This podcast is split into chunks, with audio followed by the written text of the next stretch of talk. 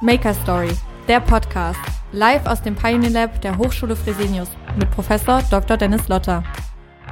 Herzlich willkommen zu einer neuen Ausgabe der Maker Story. Das ist der Entrepreneurship Podcast der Hochschulen Fresenius gemeinsam mit der AMD, der Designschmiede im deutschsprachigen Raum. Und ich freue mich wirklich sehr, immer wieder eine Unternehmerpersönlichkeit bei uns in einem der Pioneer Labs der Hochschulen Fresenius zu begrüßen. Wir sind heute in Hamburg und Hamburg ist natürlich nicht nur eine Weltstadt für viele Handelsthemen, sondern auch ähm, für das Thema Unternehmertum. Und ich freue mich sehr, einen waschechten Hamburger heute bei mir im Studio zu haben, nämlich Oliver Richter. Oliver Richter ist Unternehmer und Gründer von Xounds. Und äh, Oliver, du weißt ja, bei uns in der Maker Story geht es ja darum, äh, ein bisschen mehr über dein Leben zu erfahren als äh, Unternehmerpersönlichkeit. Und deswegen 60 Sekunden mal ganz kurz aus deiner Brille, aus deiner Perspektive heraus. Was waren so die wichtigsten Meilensteine in deiner unternehmerischen oder beruflichen Karriere. Ein ganz kurzer Pitch von dir. Hallo Dennis, ähm, herzlichen Dank erstmal, dass ich heute in der Sendung sein darf und mein Pitch startet jetzt. Mein Name ist Oliver, Oliver Richter und ich bin im Lautsprecher geboren und groß geworden. Und damit habe ich quasi Lautsprecher Blut in meinen Adern. Mein Vater ist der Gründer des Hauses Dün Audio und ich bin ganz oben in Skandinavien aufgewachsen und äh, wenn man in dem Umfeld aufwächst, dann müssen andere Kinder draußen im Regen Cowboy und Indianer spielen und stattdessen durfte ich dann halt eben in den heiligen Räumlichkeiten von Dünn Audio lernen, was man mit Musik alles machen kann und vor allen Dingen, was man braucht, um Musik so authentisch wie möglich entsprechend zu hören und zu genießen. Und äh, das ist das, was mich eigentlich mein gesamtes Leben lang in meinen unterschiedlichen Etappen auch begleitet. Als wir dann nach Hamburg gekommen sind, habe ich angefangen, mich selbstständig zu machen. Da war ich gerade 18 und habe meine Passion und meine Leidenschaft zu meiner absoluten Berufung gemacht. Und zwar außergewöhnliche Inszenierungen in Privathäusern so zu realisieren, dass man Musik auf einem komplett neuen Niveau genießen kann. Und das darf ich mittlerweile auch international machen. In meinem ersten unternehmerischen Abschnitt durfte ich für außergewöhnliche Persönlichkeiten arbeiten, wie Wolfgang Job, Karl, La äh, Karl ähm, Lagerfeld, Jill Sander, Sultan Brunei und viele, viele mehr. Und mit meinem jetzigen Lebensabschnitt, wo wir uns der Sounds-Mission verschrieben haben, dürfen wir mit außergewöhnlichen Bands zusammenarbeiten, sei es jetzt ACDC, äh, Sammy Hager, Motorhead oder Snoop Dogg und viele, viele mehr. Wow, danke dir, lieber Oliver. Schön, dass du bei mir in der Sendung bist. Ähm, du lieferst mir schon eigentlich eine ganz, ganz fantastische Grundlage für diesen Podcast. Du hast nämlich drei Phasen oder drei Lebensabschnitte von dir als Unternehmer skizziert und vielleicht ähm, ähm durchlaufen wir diese drei Phasen einmal und ähm, äh, schauen uns ein bisschen an, was du aus diesen, aus diesen Phasen mitnimmst und anderen vielleicht auch mit auf den Weg geben kannst ähm, auf ihrer persönlichen Reise als, als Unternehmer. Du hast gesagt, du bist im Lautsprecher groß geworden. Äh, zwei Kilometer, meine ich, äh, hattest du mal erzählt, von, von Bang und Olufsen ähm, entfernt. Ähm, das heißt, du bist in einer Unternehmerfamilie auch groß geworden. Wie ist denn das Leben ähm, in einer solchen Unternehmerfamilie? Wurde dir sozusagen dieses Unternehmergehen bereits mit in die Wiege gelegt äh, oder war das nie Thema bei euch? Ähm, also wie wichtig war es auch deinem Vater, dass du ähm, auch in, in, in seine Fußstapfen hineintrittst? Das ist eine sehr, sehr schöne Frage und äh, ich wäre unglaublich gespannt, wie andere Personen in adäquaten Umfeld darauf antworten würden, weil ich glaube, es hat ja bekanntlich, jede Medaille hat seine zwei Seiten. So ein Unternehmer, im Unternehmerumfeld groß zu werden, glaube ich, prägt einen in vielerlei Hinsicht. Ich habe eben gerade hoffentlich ein bisschen humoristisch rausstellen können dabei, dass ich im Lautsprecher geboren und groß geworden bin.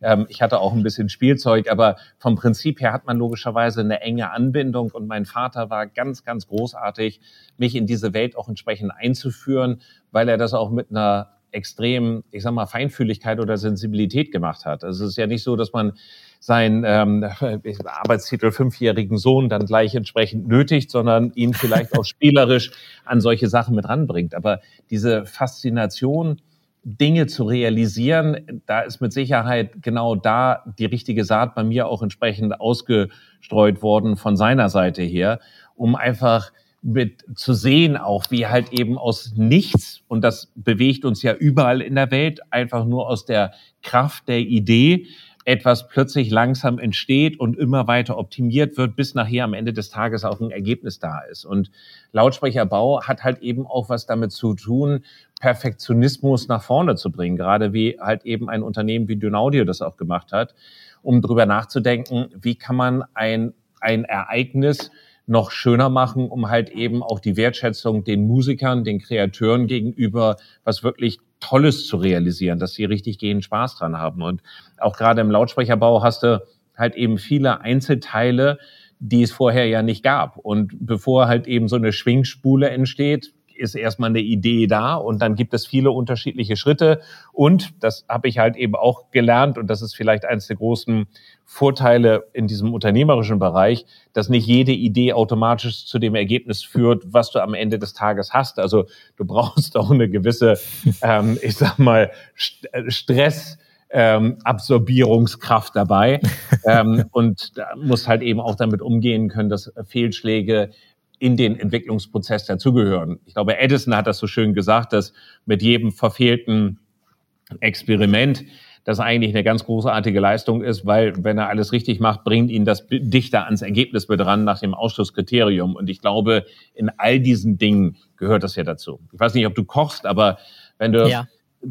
das erste Mal ein Risotto kochst und hast keine Anweisung dafür, dann würde ich mal denken, musst du dir denjenigen suchen, der das danach auch wirklich essen will, weil es wahrscheinlich noch lange nicht so ist, wie es sein soll. Aber wenn du dann halt eben dich der Sache hingibst und der Challenge hingibst und das zweite Risotto machst und das dritte Risotto machst und jedes Mal kommst du dichter an den Kern mit ran, dann glaube ich, ist das eine ganz, ganz, ganz hervorragende Situation, um solche Sachen zu lernen. Und du hattest mich ja eben gerade gefragt, ich glaube, das ist einer der prägendsten Dinge, die ich in diesem familiären Umfeld halt eben für mich auch lernen durfte.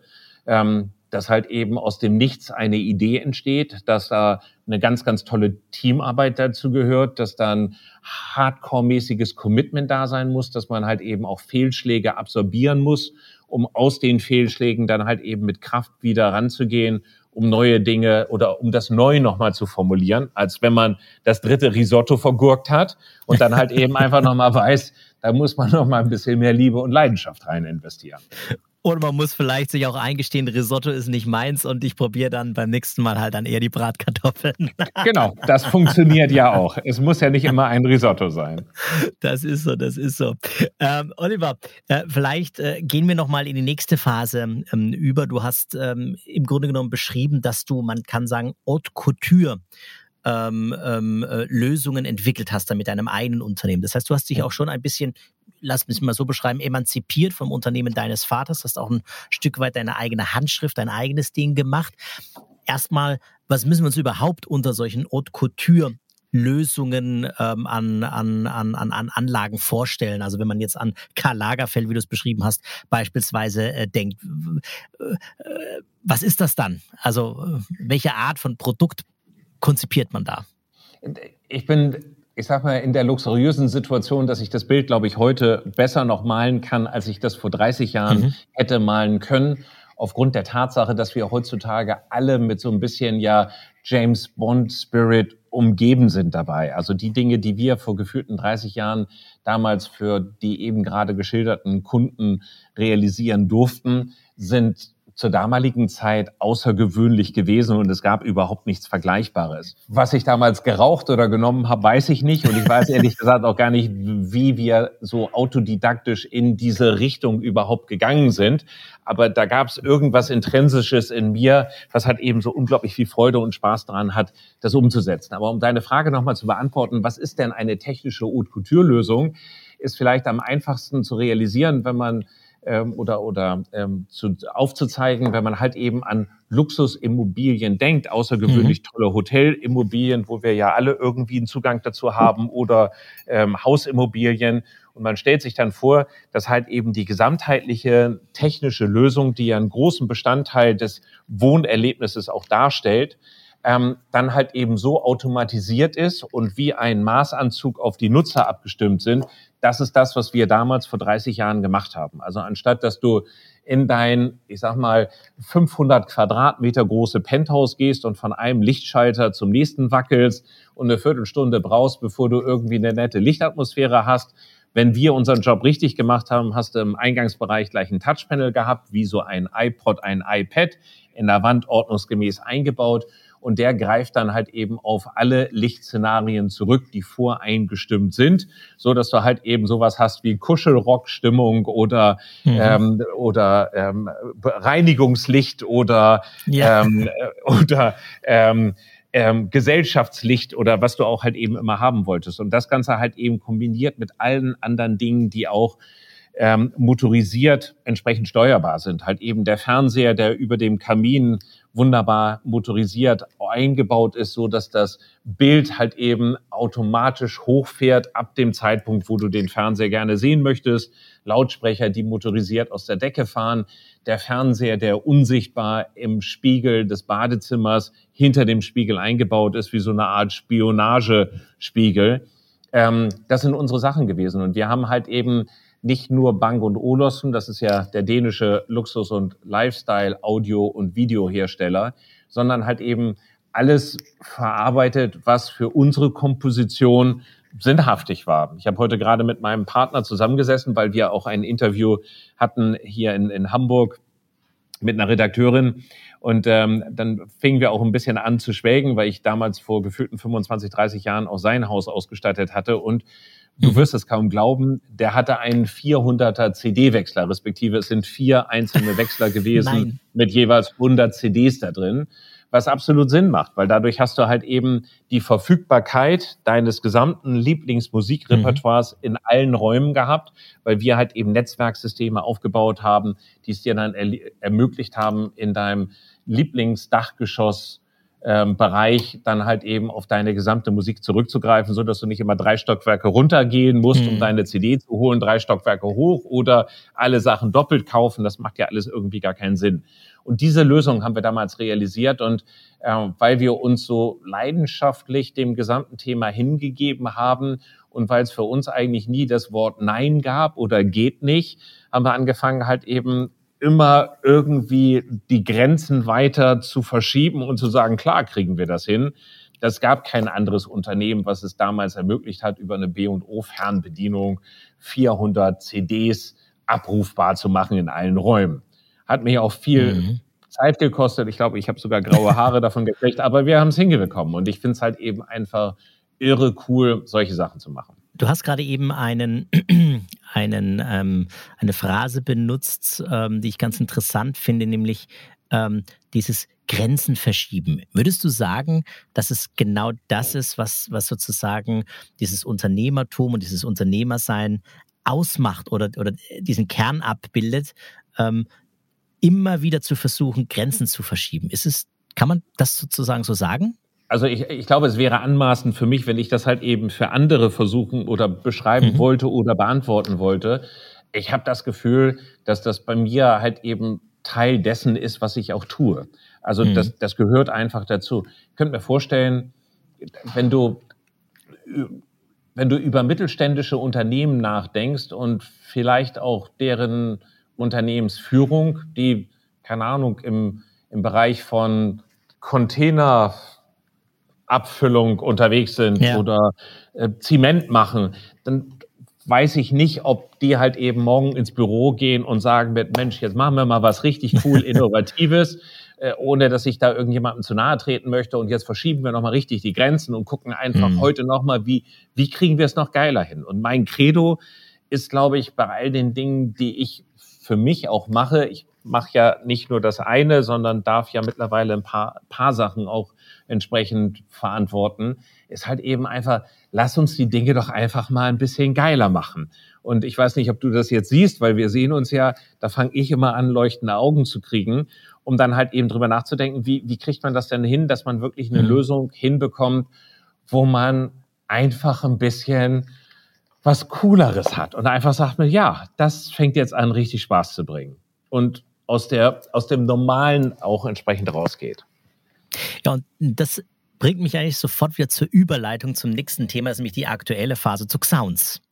Ähm, welche, würdest du sagen, welche Grenze habt ihr hier bei der Lösung die hinter Sounds steckt. Das wirst du uns ja gleich noch ein bisschen näher erläutern. Was, was ist überhaupt Sounds und, und euer neues unternehmerisches Vorhaben? Ähm, was war es da, was, wo du gesagt hast, das kann man besser machen und ich zeige der Welt wie?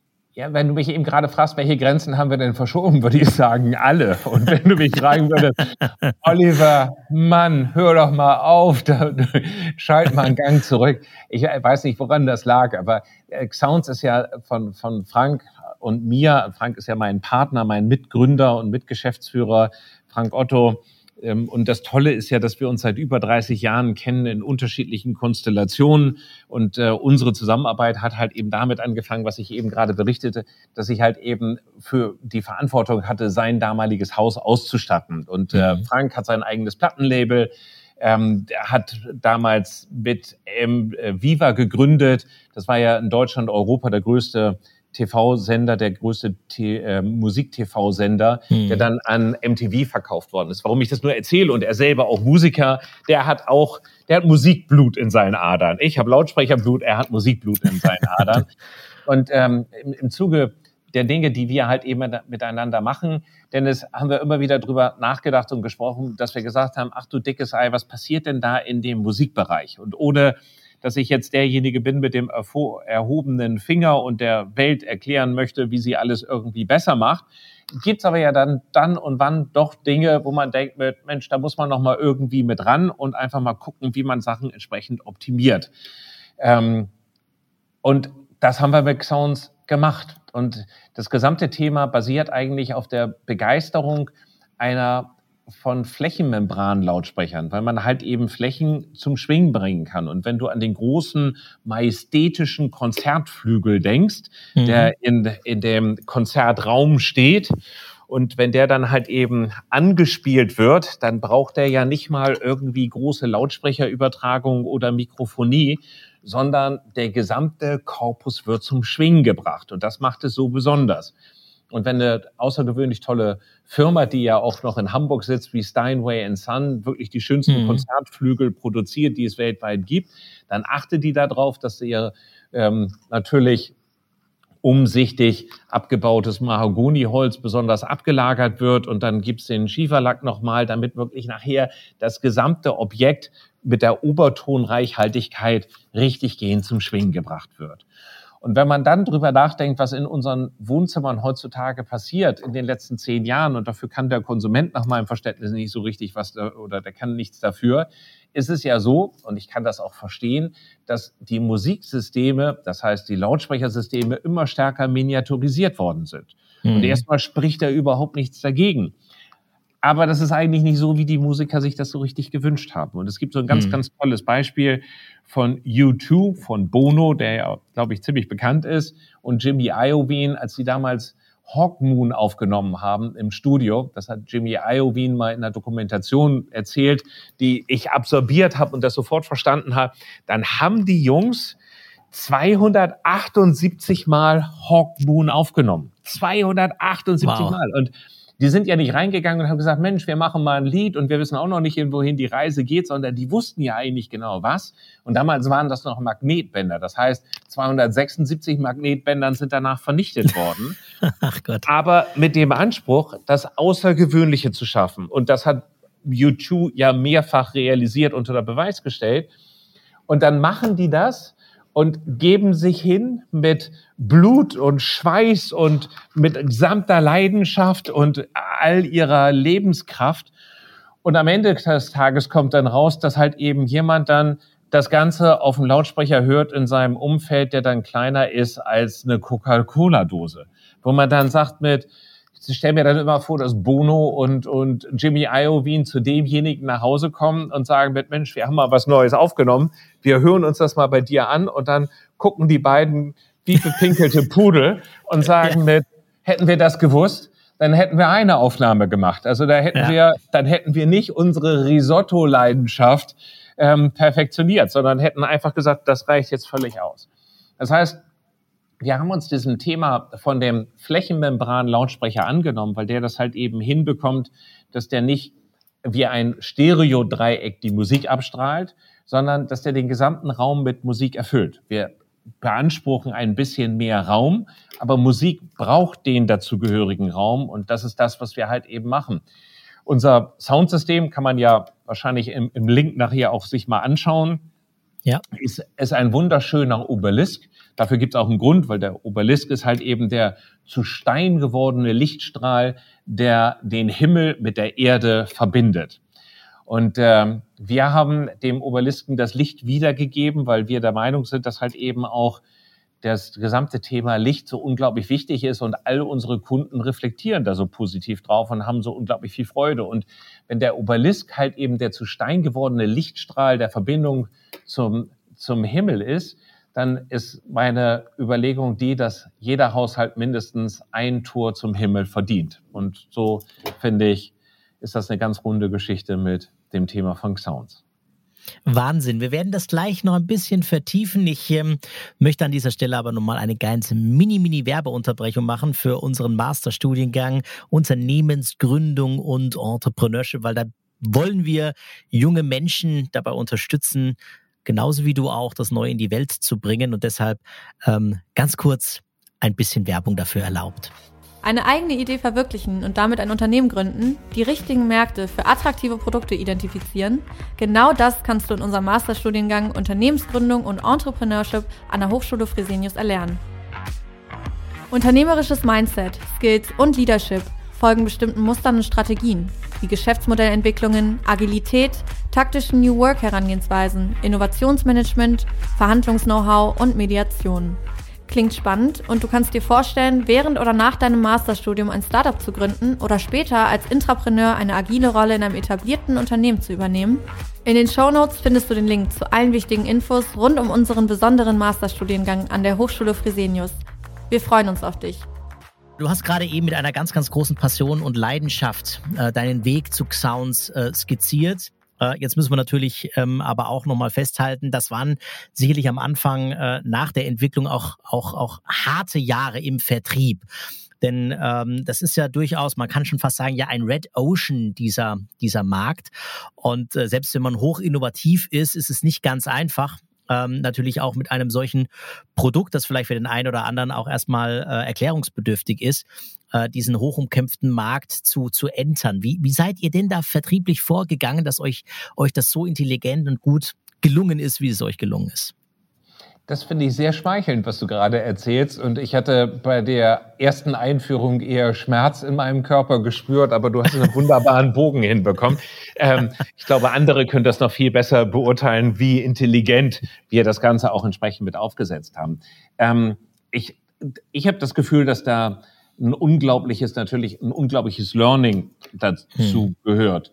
Und ähm, wenn man mit einem so vermeintlich innovativen und anderen Produkt in den Markt mit reingeht, dass man sich nicht als MeToo-Produkt in dem in dem in seinem eigenen Ökosystem einfach irgendwo ranflanscht oder halt eben als äh, Verdränger aktiv ist, dass man einfach sagt, okay, mein Produkt ist jetzt ein bisschen günstiger oder ist ein ganz klein bisschen besser, aber es ist schon etabliert, also weiß ich ganz genau, ich sag mal, welche Pfade muss ich beschreiten, weil jemand anders das schon weg, vorweggegangen ist und den Weg geebnet hat. Also wenn ich jetzt mit einem kleinen Coca-Cola großen Bluetooth-Lautsprecher zum Mediamarkt gehe, ähm, und denen erkläre mit ihren 600 Outlets, ähm, dass wir ein ganz, ganz toller Match sind, weil wir halt eben günstiger sind als die anderen Anbieter, dann ist der Prozessablauf ja relativ einfach vorbestimmt. Dann weiß ich das, dann wissen die das, die kennen ihre Kennzahlen, die wissen, wie viel Stück sie davon verkaufen, dann kriegen die vielleicht mehr Marge,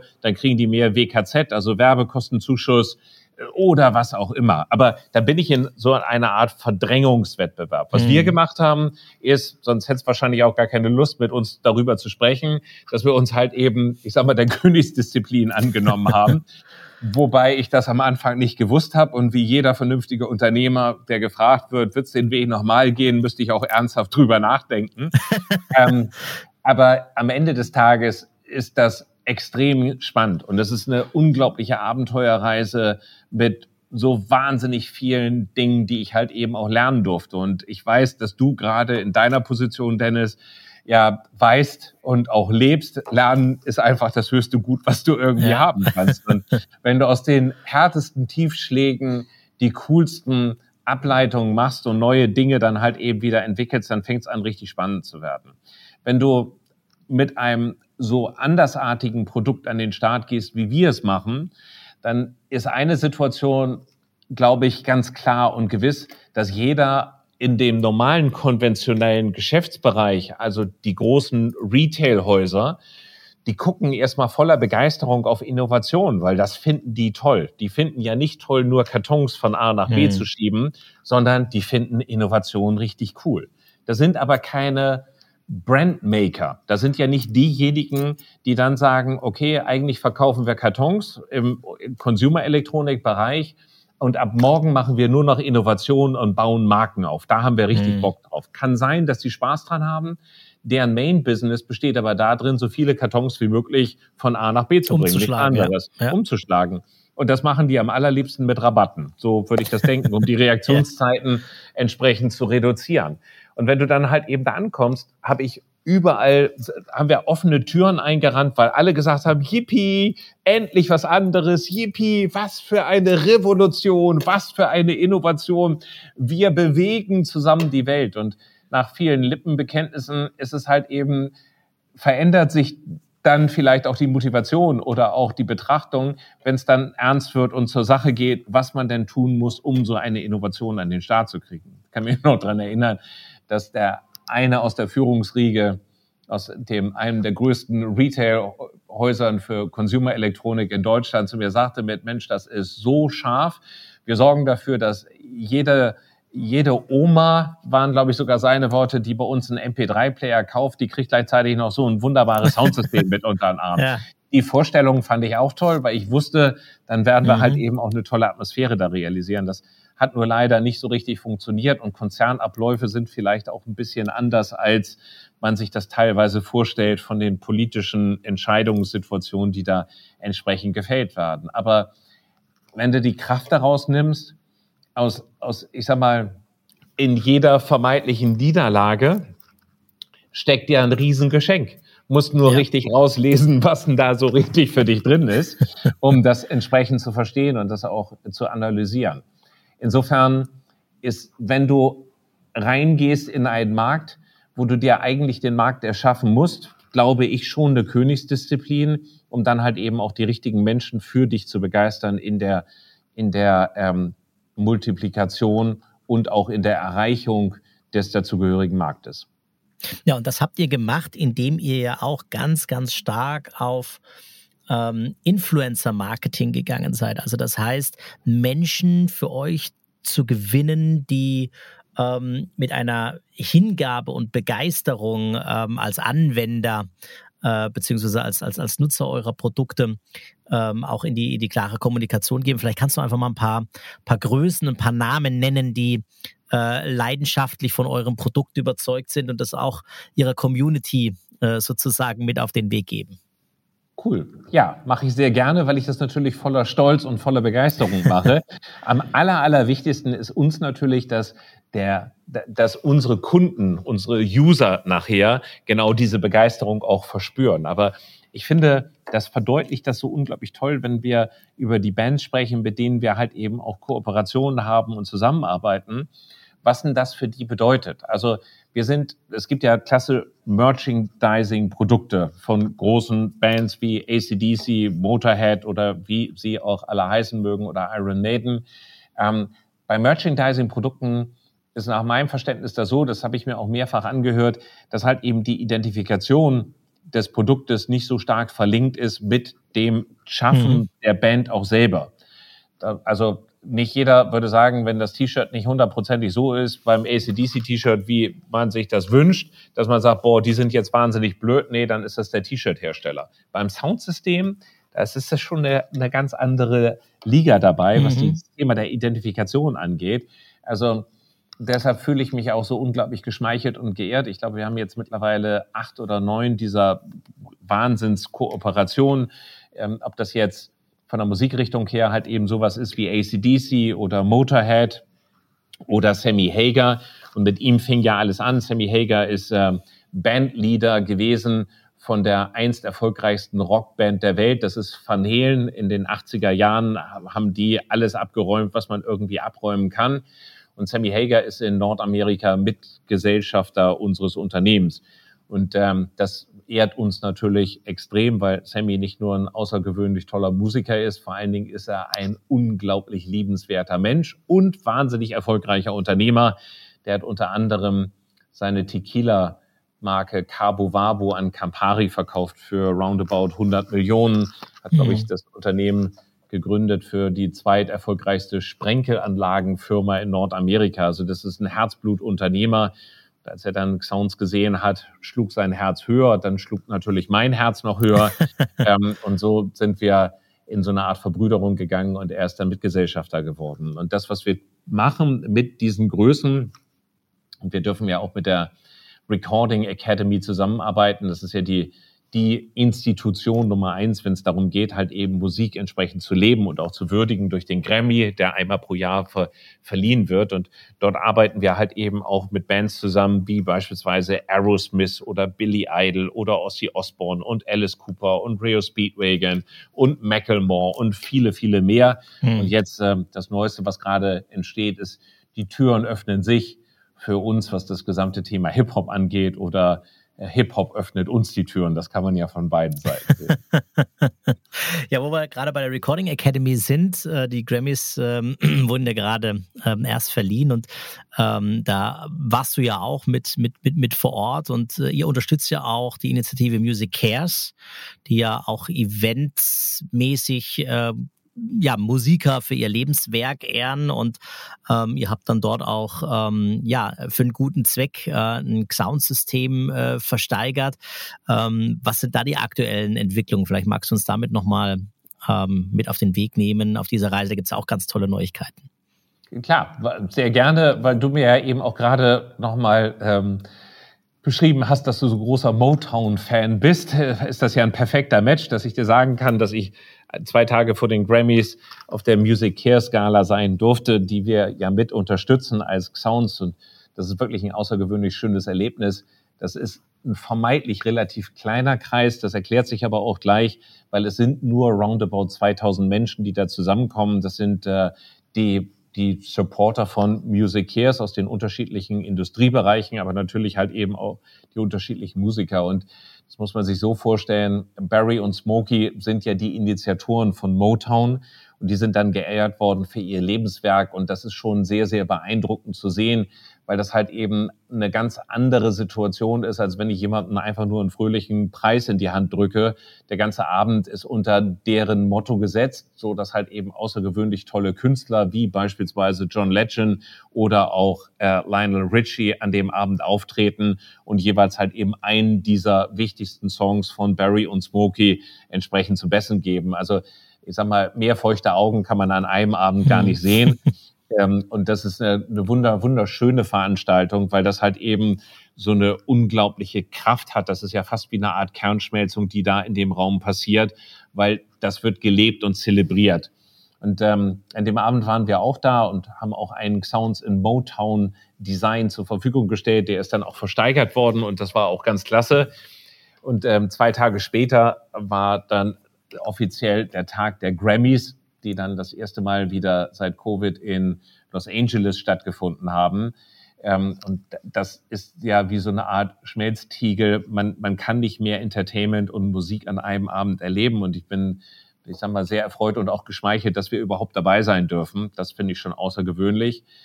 Und das ist so toll, das halt eben alles auch so hautnah live mitzuerleben. Und an dem gleichen Tag haben wir zwei Sounds-Einheiten versteigert. Der eine ist von Snoop Dogg signiert worden und der andere von Cordell. Cordell ist der super smarte, charismatische Sohn von Snoop. Und die mhm. beiden Sounds-Einheiten haben jeweils halt eben ihre NFT-Motive designt gehabt. Das eine ist Dr. Bombay, das gehört zu Snoop, und das andere ist Champ Medici, das gehört zu Cordell. Und diese wunderbaren Sounds-Einheiten sind dann über Julians Auction House versteigert worden für 23.000 US-Dollar. Und äh, unser Soundsystem selber kostet in Anführungsstrichen ja nur beim Startpreis von 600 Dollar. Mhm. Das zeigt vielleicht nochmal eine ganz andere Relation. Ja, ja. Und ähm, hat uns dann halt eben sehr viel Freude bereitet, dass die jetzt äh, glückliche neue Eigentümer haben. Und ich durfte dann den entsprechenden ähm, glücklichen Menschen auch kennenlernen, der die beiden Soundseinheiten mit den Style-Covern ersteigert hat. Und das ist das, was wir drüben in Nordamerika gerade machen. Und ich finde, das ist so eine schöne Sache, das Thema Wohltätigkeit, Charity mit Unternehmertum zusammenzubringen. Wir stiften für jede verkaufte Soundseinheit in Nordamerika nochmal 10 Dollar. Mhm. Und wir laden außergewöhnlich tolle Musiker auch ein, halt eben Sounds einmal live zu verproben, ein Style-Cover zu unterschreiben. Und auch dafür machen wir dann nochmal eine Donation an Music Cares.